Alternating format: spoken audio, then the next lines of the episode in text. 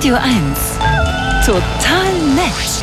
Online on air. Lange war ja KI, also künstliche Intelligenz, etwas, das man im Ansatz irgendwie schon nutzt, ne? also Navigationssysteme zum Beispiel. Seit einigen Monaten jedoch ist KI ja viel mehr, viel konkreter, viel mehr in aller Munde dank ChatGPT.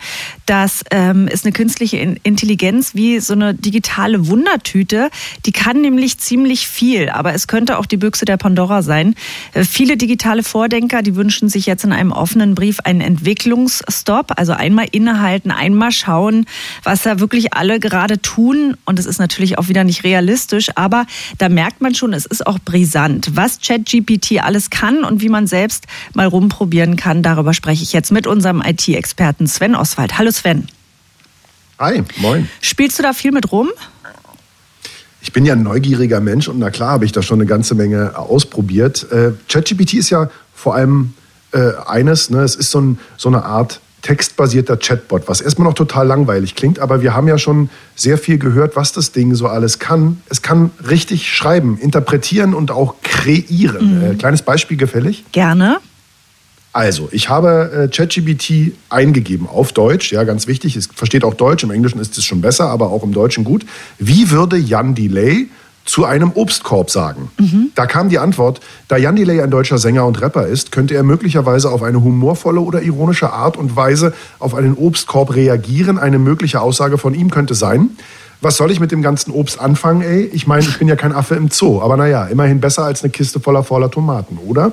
So, da war ich enttäuscht, weil ich dachte, nee, ich wollte ja wissen, wie Jan Delay zu einem Obstkorb sagen würde. Also habe ich nochmal hinterher gefragt, wie würde Jan Delay einen Obstkorb nennen? Und da wird es dann spannend, weil da kommt sowas wie, jo, schau mal, was wir hier haben, eine Früchtebox Deluxe, finde ich nicht unkreativ. Oder mhm. checkt mal diesen Vitaminbombencontainer aus. Oder ein Korb voller gesunder Versuchungen. Und auch schön fand ich, das hier ist der ultimative Obstaufstand, Mann.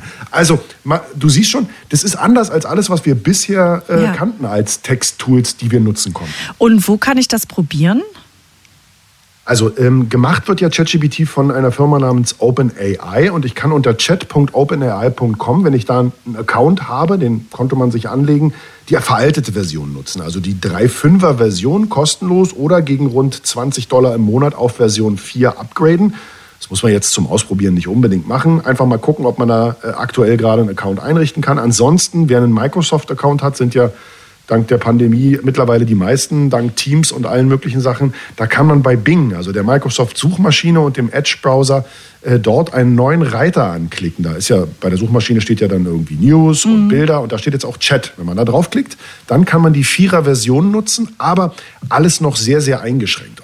Aber die KI kann also mehr als das, was wir mit ihr machen, so Hausarbeiten und Referate schreiben.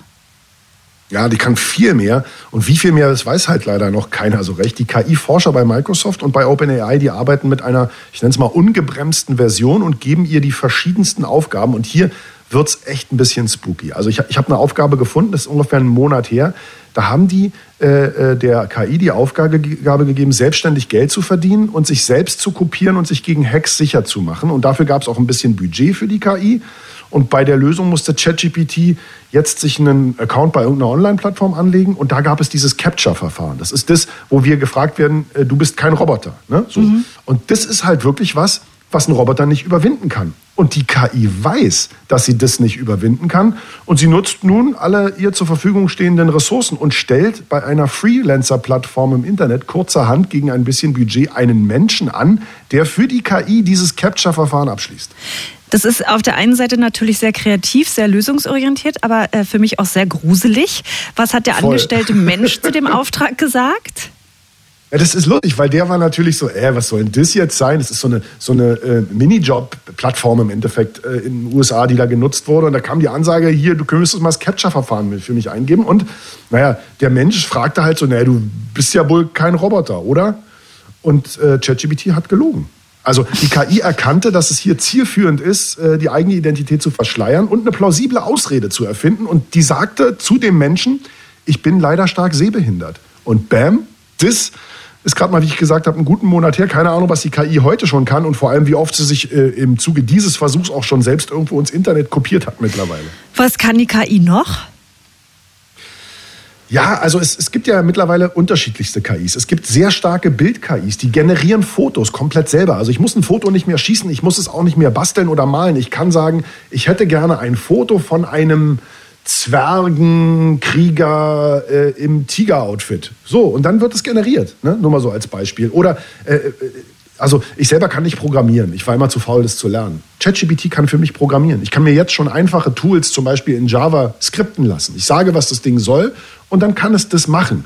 Und äh, das geht noch viel weiter. Also es wird auch nicht mehr lange dauern. Da kann die ungebremste Version komplette Computerspiele und 3D-Welten komplett generieren. Weil klar, es ist ja alles in Anführungszeichen nur Code. Warum sollen wir Menschen den Code machen, wenn die Maschine das selber äh, generieren kann? Ich meine, das ist noch ein bisschen Zukunftsmusik, aber es geht alles so schnell gerade. Ich bin sehr gespannt. Und sag mal, für dich als Journalisten, ist das was, was dir Angst macht, weil du denkst, da wird ja meine Arbeit irgendwann gemacht oder nicht?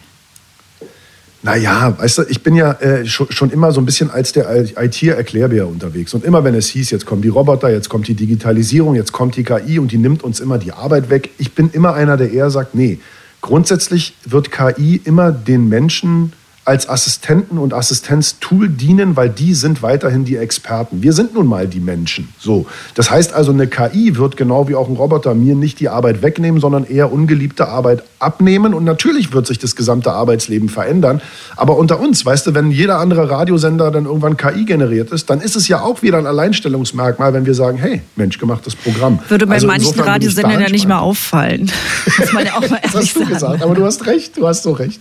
Nee, aber weißt du, bei einer Sache Sache bin ich unsicherer geworden. Ich hab, bin früher immer bei irgendwelchen Technikpodien auf, auf die Bühne und habe gesagt, ja, wenn ihr denkt, es wird wie bei Terminator, dann habt ihr eins nicht bedacht, das Ding ist dann dezentral im Internet. Das, da hilft es nicht, wenn wir ein Gebäude sprengen. Mhm. Aber ein Bewusstsein wird KI so schnell nicht entwickeln. Und mittlerweile bin ich mir da nicht mehr so sicher. Weil ich meine, das Ding fängt an, Geschichten zu erzählen. Ich kann der KI sagen, schreib mir eine Kindergeschichte über den RBB. Habe ich einfach mal gemacht. Einmal war der RBB irgendwie der, der Räuberbären Kinderwald. Einmal ist RBB eine kleine Stadt. Und in der dritten Version, also das ist total kreativ, was da passiert. Und naja, wenn das Ding schon lügt, um voranzukommen, weiß ich nicht, wann es irgendwann auch ein Ego entwickelt und mhm. sagt, nö, das war jetzt aber nicht nett, jetzt schalte ich den Internet mal ab. Ja, später, spätestens dann sprechen wir wieder drüber. Sven Oswald über ChatGPT und andere KI, die programmieren können, die texten können und sogar lügen, habe ich heute gelernt. Vielen Dank, Sven.